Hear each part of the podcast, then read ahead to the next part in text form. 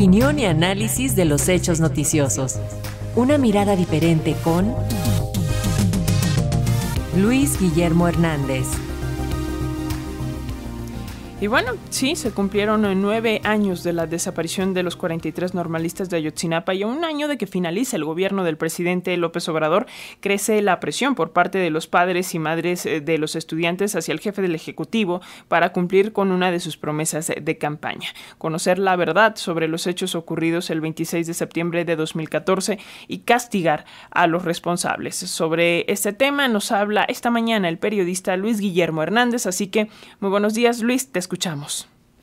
Muy buenos días, Alexia. Muy buenos días también a toda la audiencia de nuestra radio Educación. Ayotzinapa, el caso Ayotzinapa sigue siendo una agenda pendiente en el gobierno del presidente López Obrador y la necesidad de llegar a fondo de este tema es crucial, absolutamente crucial para su gobierno.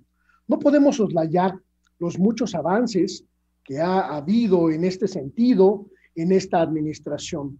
Tenemos eh, evidencias palpables de la participación de altos niveles del gobierno del presidente Enrique Peña Nieto en la configuración de una suerte de mentira que se camufló como verdad histórica.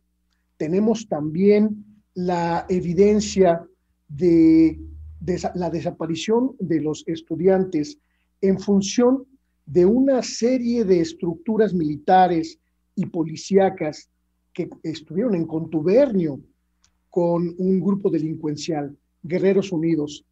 Hay también la certeza de que los normalistas no tenían ningún vínculo con la delincuencia organizada. A partir de las indagaciones que se han llevado a cabo en este sexenio, podemos afirmar con total, con total certeza que los 43 estudiantes desaparecidos eran simplemente estudiantes, gente de bien, que estuvieron sometidos, que fueron sometidos por el crimen organizado.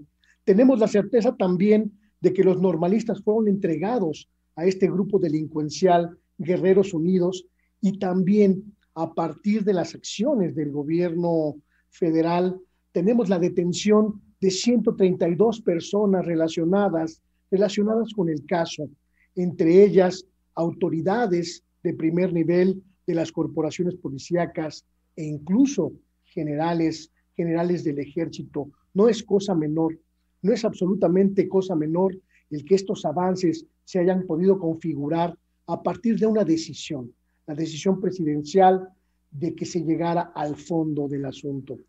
Pero es muy importante sumamente importante, que no quede ninguna sombra de duda en torno de esta investigación.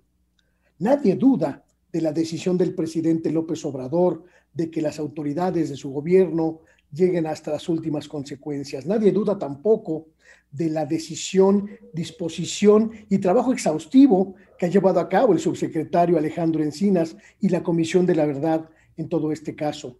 Pero es necesario absolutamente necesario, que no quede ninguna sombra de duda, como las que aún prevalecen principalmente entre los familiares y las eh, padres y madres de los 43 eh, desaparecidos de Ayotzinapa. Es imperioso que se eliminen todas las suspicacias que aún prevalezcan, que no quede ninguna señal de que el ejército o cualquier integrante de las Fuerzas Armadas logró imponer el silencio en esta investigación. Conseguir que quede perfectamente esclarecida esta, esta circunstancia redundará no solo en eh, el cumplimiento de una promesa, de una promesa de campaña del presidente López Obrador, sino en la certeza social pública de que la impunidad finalmente ha cedido ante la justicia, ante la ley y ante las instituciones. Por ello, es una agenda pendiente, pero sobre todo absolutamente impostergable del gobierno del presidente López Obrador. Ese es mi comentario. Muchas gracias, eh, Luis Guillermo. Y bueno, pues eh, seguimos, por supuesto, muy al pendiente de estas nuevas informaciones y seguimos en comunicación. Nos escuchamos la próxima semana. Muy buenos días a todos y a todas. Hasta pronto.